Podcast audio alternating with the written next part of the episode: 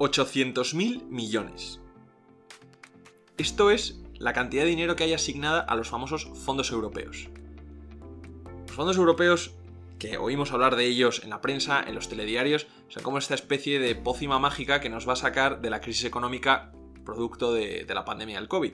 Sin embargo, ¿sabemos qué son? ¿En qué consisten? ¿Es simplemente dinero líquido que nos van a inyectar a las economías de la Unión Europea? Eh, ¿Están sujetos a algo? ¿Quién lo controla? Verdaderamente, eh, la expresión esta de los fondos europeos, esto ya se recuperará con los fondos europeos, es que la utilizamos casi todos los días eh, cuando hablamos de economía y no sabemos en qué consiste. Entonces, Nico, te agradezco que nos traigas este tema para, para iluminarnos sobre, sobre lo que son, porque, porque yo no tengo ni idea. Entonces, cuéntanos, ¿En qué consisten los fondos europeos? Lo primero, ¿de dónde salen?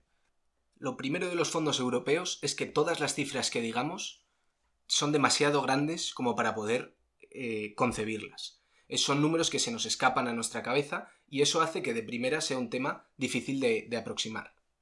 Entonces, lo que se conoce como fondos europeos hay que distinguir entre dos cosas.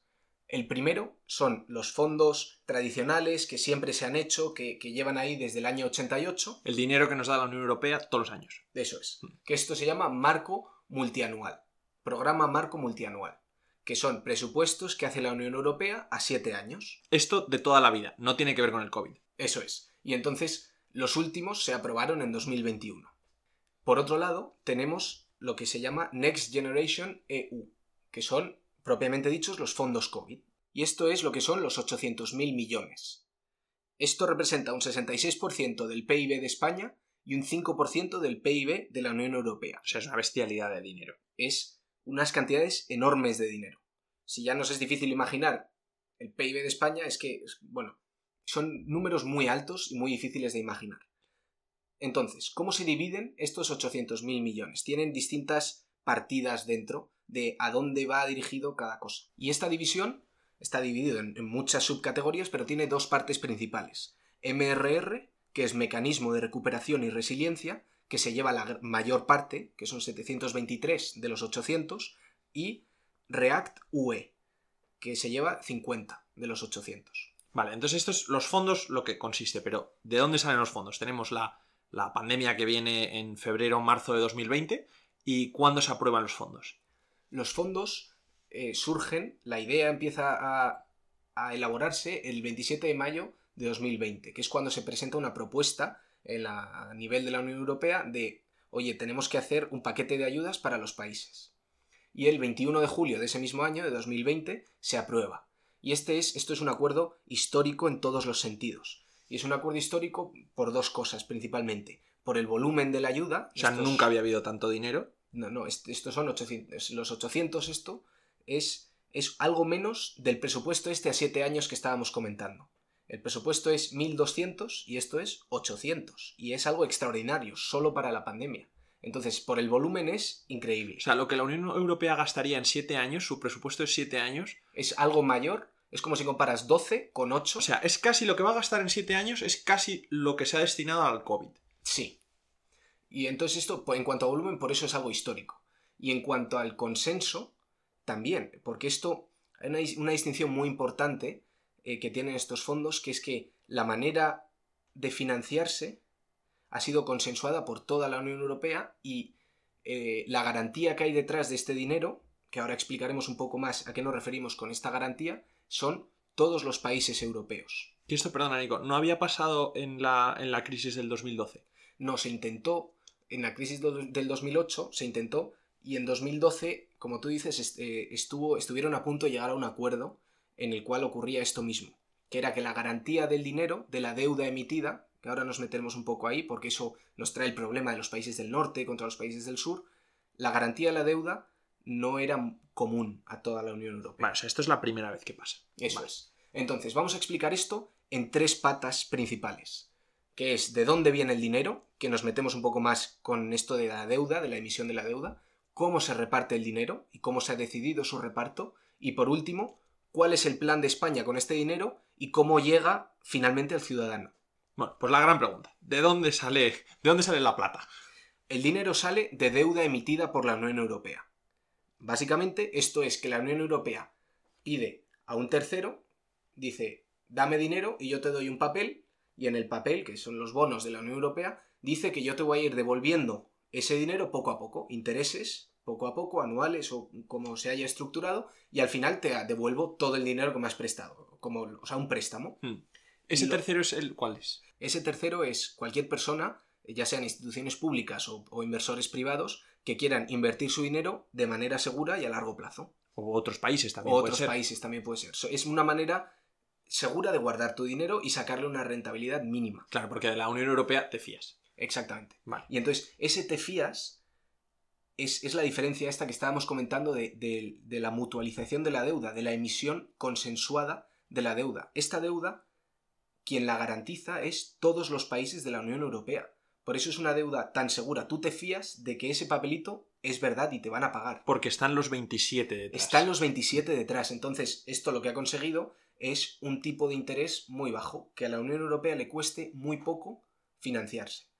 Y entonces aquí hubo un conflicto entre los países del norte y los países del sur, entre los que nos encontramos, entre los que se encuentra España, y es que los países del norte, cuando un país del norte, Dinamarca por ejemplo, emite deuda, pues es decir, pide prestado dinero, le cuesta muy poco, paga muy pocos intereses. Porque todo el mundo se fía de los daneses. Exactamente. O al menos se fía más que de los españoles. Claro. Y España, que en ese momento tenía altos, niveles muy altos de deuda pública, comparado con su PIB, eh, se hubiera tenido que financiar a un precio más caro, con un interés más alto. Esto, ha sido, esto ha sido todo el problema político que hubo con los que llamaban los países frugales, que eran pues eso, Holanda, Dinamarca, eh, también Alemania, que no querían dar dinero. Sí, sí, sí, es que es, que es eso, es dar dinero, eh, es que ellos pierden en sus condiciones y España gana. Porque al hacer, por así decirlo, de una manera muy burda, hacen la equilibrio, claro. Eso. Entonces, el que la tiene muy baja tiene que subirlo un poco por los que la ya tenían muy alta, que la tienen que bajar. Exactamente.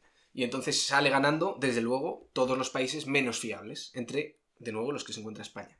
Entonces, esta deuda emitida es como consigue dinero líquido en la mano. Pero luego, como va pagando poco a poco, pues la Unión Europea tiene distintas maneras eh, a través de las cuales gana dinero, que es mediante los impuestos de aduanas, mediante el IVA y distintas contribuciones nacionales de los países miembros.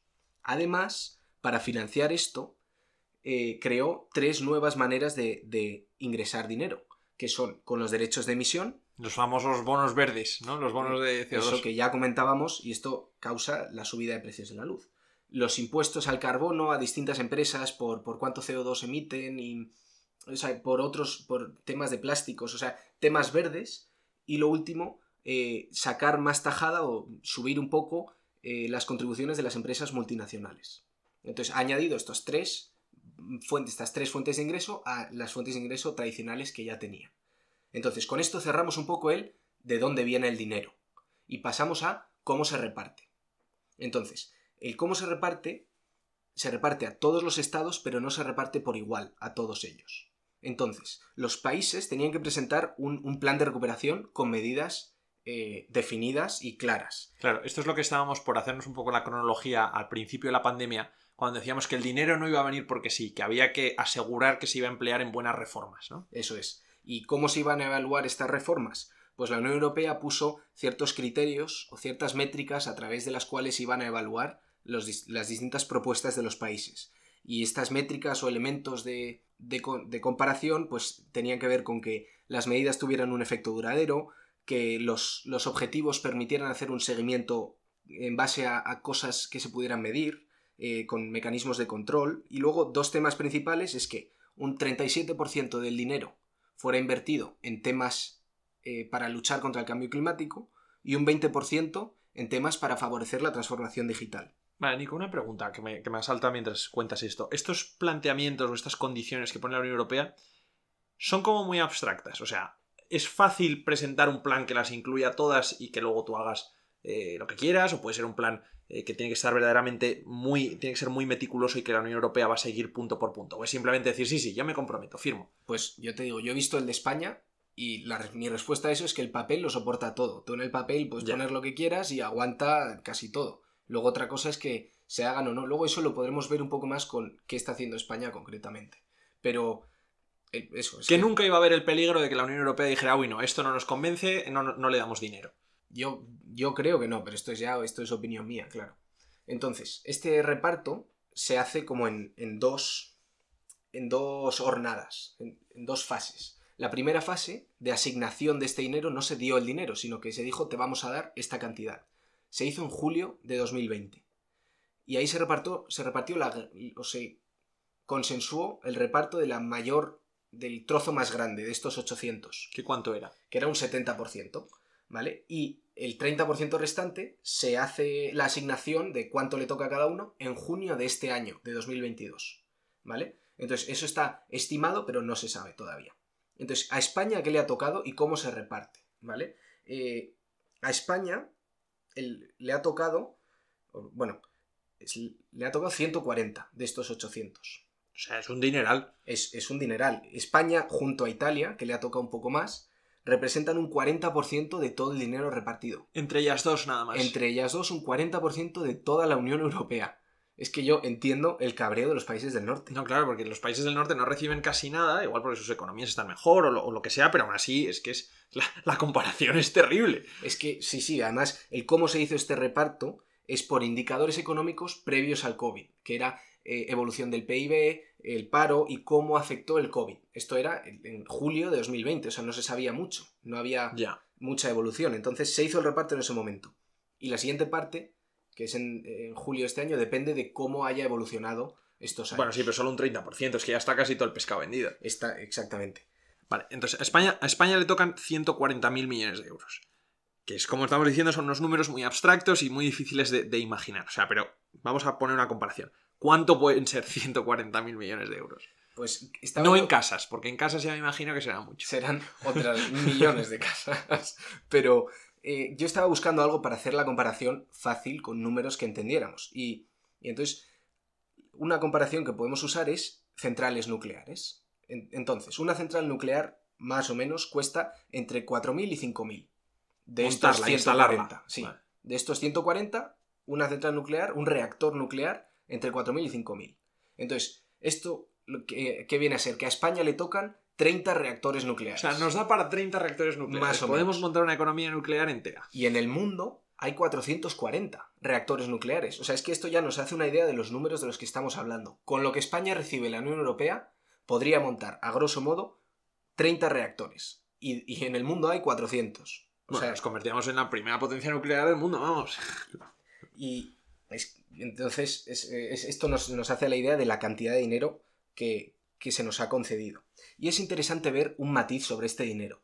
De los 140.000, está casi dividido la mitad en préstamos y subvenciones. Esto era lo que estábamos comentando del MRR, Mecanismo de Recuperación y Resiliencia, y a España le han tocado 140, de los cuales 70 es a fondo perdido, es te lo regalamos, y otros 70 es habrá que devolver. O sea, 70 millones de esos 140, casi la mitad, es de regalo. Sí, sí, son regalo a España.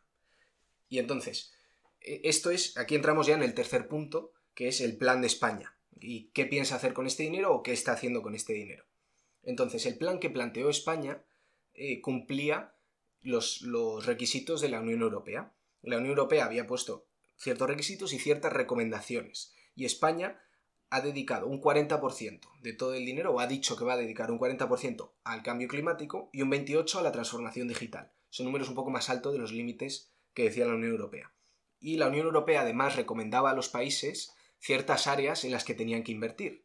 Es decir, eh, a España le recomendó en particular que mejorara el sostenimiento de las pensiones y del mercado de trabajo y también ciertas mejoras en contratación eh, para ayudar a los jóvenes. Y entonces tenía como 10 áreas eh, definidas en las cuales recomendaba a los países. Y España los ha seguido esas 10. España las ha seguido a medias y ha definido un plan con 10 medidas. Todo esto es que les, o sea, nos encanta poner palabras a todo eh, Sí, y, totalmente. y enca- y enmascararlo y con nombres grandes, pero 10 medidas englobadas dentro de cuatro ejes transversales. Todo palabras bonitas, como decimos. Y estos cuatro ejes transversales son transición ecológica, transformación digital, igualdad de género y cohesión social y territorial. ¿Y Esto- qué quiere decir cada una de ellas? No lo sabe ni el que las escribió, pero esas engloban los, los 10 principios en teoría que recomienda la Unión Europea. Sí, de una manera o de otra, esto es lo que decíamos antes, el papel lo soporta todo y ahí está todo. Entonces, eh, un poco por terminar el- este plan de España, y ahora vamos a medidas concretas, España de estos 140 ha pedido por ahora solo 70.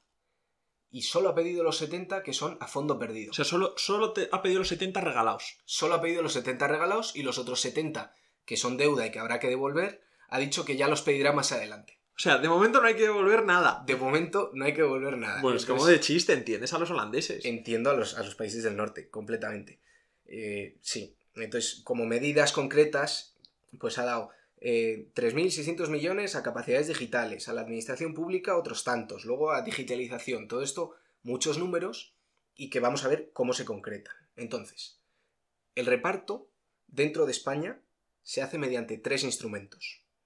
Y estos tres instrumentos son una cosa que se llaman PERTES, que ahora comentamos, subvenciones y contratos públicos. Entramos primero en PERTES. Los PERTES, un PERTE es, de nuevo, otro nombre más, rimbombante, es Proyecto Estratégico para la Recuperación y Transformación Económica. ¿Qué significa?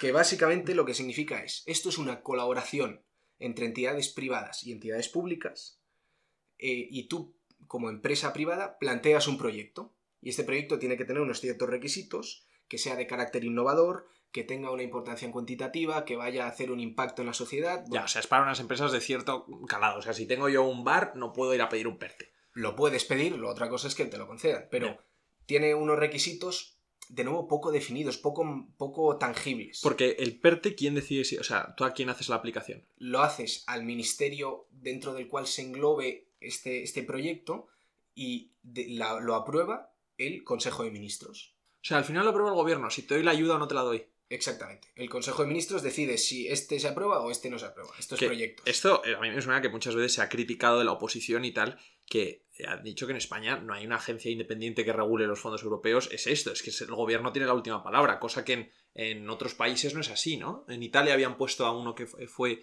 ex CEO de Vodafone a, a coordinar una agencia independiente de los fondos y tal. Está claro que desde luego el Consejo de Ministros no, no es una agencia independiente. No, no, independiente. O sea, pero es, es que es, es alucinante, ¿no? Al final es a dedo. Claro, entonces esto es una de las tres. Esto es el PERTE y luego las subvenciones, que esto es dinero directamente a privados, a las que puedes aplicar, y los contratos públicos. Los contratos públicos, eh, la información era más difícil de encontrar y no había links claramente puestos e indicados, pero esto básicamente son concursos públicos. Y ahora una cosa que dices de las, de las subvenciones. Tú que te has metido en el portal del Ministerio de Hacienda y tal, ¿cómo es de fácil solicitar una subvención? ¿O, o me cuesta más solicitarla que pagarla de mi, de mi bolsillo? En teoría se puede hacer con varios, o sea, con una serie de clics de la misma manera que aplicas a becas de estudiantes y demás. Entonces, viendo las convocatorias abiertas, pues había algunas de energías renovables, eh, había algunas de vehículos autónomos, es decir, si tú te dedicas a esto y quieres subvenciones, tú aplicas a través de estos portales. Claro, desde luego, si tienes una empresa que esté ahora metida un poco dentro de la transformación ecológica y tal, mm, te- es, es jauja. Sí, sí, sí, porque puedes aplicar a todas estas ayudas. Entonces, eh, parece que es fácil y es relativamente sencillo acceder y, y hacer peticiones, al menos. Luego otra cosa es cómo se asignen. Claro, porque si se asignan políticamente, ¿cómo se notan en el reparto? Bueno, esto es algo que ha, que ha criticado la oposición también, de, de un uso partidista de, de los fondos europeos. Y esto, tú que lo has visto, es cierto. Pues he cogido varios ejemplos. Entonces, eh, para hacer un poco, para hacerme un poco la idea. Entonces, de, los, de las subvenciones que hay dentro de este portal, no todas, es, un portal de ayudas europeas. Bueno, pues no todas las subvenciones que aparecen están financiadas por la Unión Europea. Eso de primeras ya me ha parecido un poco raro. Y luego metiéndome en las que estaban eh, subvencionadas con estos fondos de la Unión Europea, he cogido varios ejemplos. Entonces, os voy a comentar dos eh, que me han resaltado, pero tampoco he estudiado muchos más. Es decir, que debe ser habitual, no están rebuscados. Entonces, el primero es un- una subvención para rehabilitación energética de edificios. Y lo que he hecho es estudiar cuánto se ha repartido de estos fondos europeos por comunidad autónoma. Y para que fueran comparables los números, he hecho euros por habitante en cada comunidad autónoma. Y luego las he agrupado las comunidades autónomas según quién gobernara en cada una. Entonces, por ejemplo, el PP, que gobernaba en las que gobernase, pues he hecho la media de cuántos euros por habitante le toca a sus comunidades. Y lo mismo con el PSOE y los demás partidos que gobiernan. Y aquí mm, me han salido unos números bastante curiosos. Es decir, en, a las comunidades autónomas del PP se le asigna 1,31 euros por habitante, de esta ayuda en particular, ¿eh? y, y a las comunidades autónomas donde gobierna el PSOE 1,75. Es decir, las comunidades autónomas del PSOE reciben un 33% más de este fondo particular. Este de, la, insular las casas para la energía. Sí. La cosa curiosa aquí es que si quitas Castilla y León, gobernada por el PP, gobernada por el PP, pero que han sido las elecciones ahora mismo y les han eh, dado más dinero, les han bañado a subvenciones, si quitas Castilla y León de esta media del PP, el PP se queda con 50 céntimos por habitante y el PSOE sigue con 1,75. Es decir, el PSOE tiene más de 5 veces más las comunidades del PSOE que las comunidades del PP. Eso es. Y luego además Cataluña y PRC, o sea, y, Cantabria también tienen más, pero, pero bueno, yo estaba simplemente comparando PP y PSOE en esto. Bueno, este es el ejemplo de, de las casas. Pero es que también pasa en las universidades. En las universidades, mismos cálculos y demás, euros por estudiante, he hecho aquí, por estudiante. Entonces, las comunidades autónomas del PSOE, teniendo en cuenta Castilla y León, recibían casi un 5% más y sin tener en cuenta Castilla y León, un 30% más. O sea, ha sido, han compensado con Castilla y León porque venían las elecciones, pero si no es porque hay unas elecciones, se hubiera quedado... Sí, o sea, y además estas ayudas se dieron recientemente, ¿eh? o sea, tiene mm. sentido lo de quitar Castilla y León. Y es, muy impresionante la diferencia que hay, verdaderamente, por, por, un criterio absolutamente político, porque si lo decide el Consejo de Ministros y vemos los números, que es que las comunidades del PSOE están mucho más beneficiadas que las del PP junto, a la, junto al País Vasco que lo gobierna el PNV con el PSOE y Esquerra Republicana que gobierna Cataluña. Y estos también en general son más altos que las del PP. Y Cataluña destaca también. Y luego un, un ejemplo más, que esto es que no es reciente, esto viene de, de atrás. Que mm, esto sería con... Es un ejemplo del 28 de diciembre del 2020, que se repartieron los fondos, la segunda pata esta que decíamos de los fondos europeos tenía la parte de MRR y otra parte mucho más pequeña, con 50.000, que era React UE, que es para regional, para fondos regionales, de ayudas sociales y demás. Pues la ayuda media per cápita en las comunidades del PSOE era de algo más de 200 euros y la del PP era 170. O sea, la diferencia es máxima. Es, era un, con los números que he hecho yo aquí, era un 25% más las comunidades del PSOE.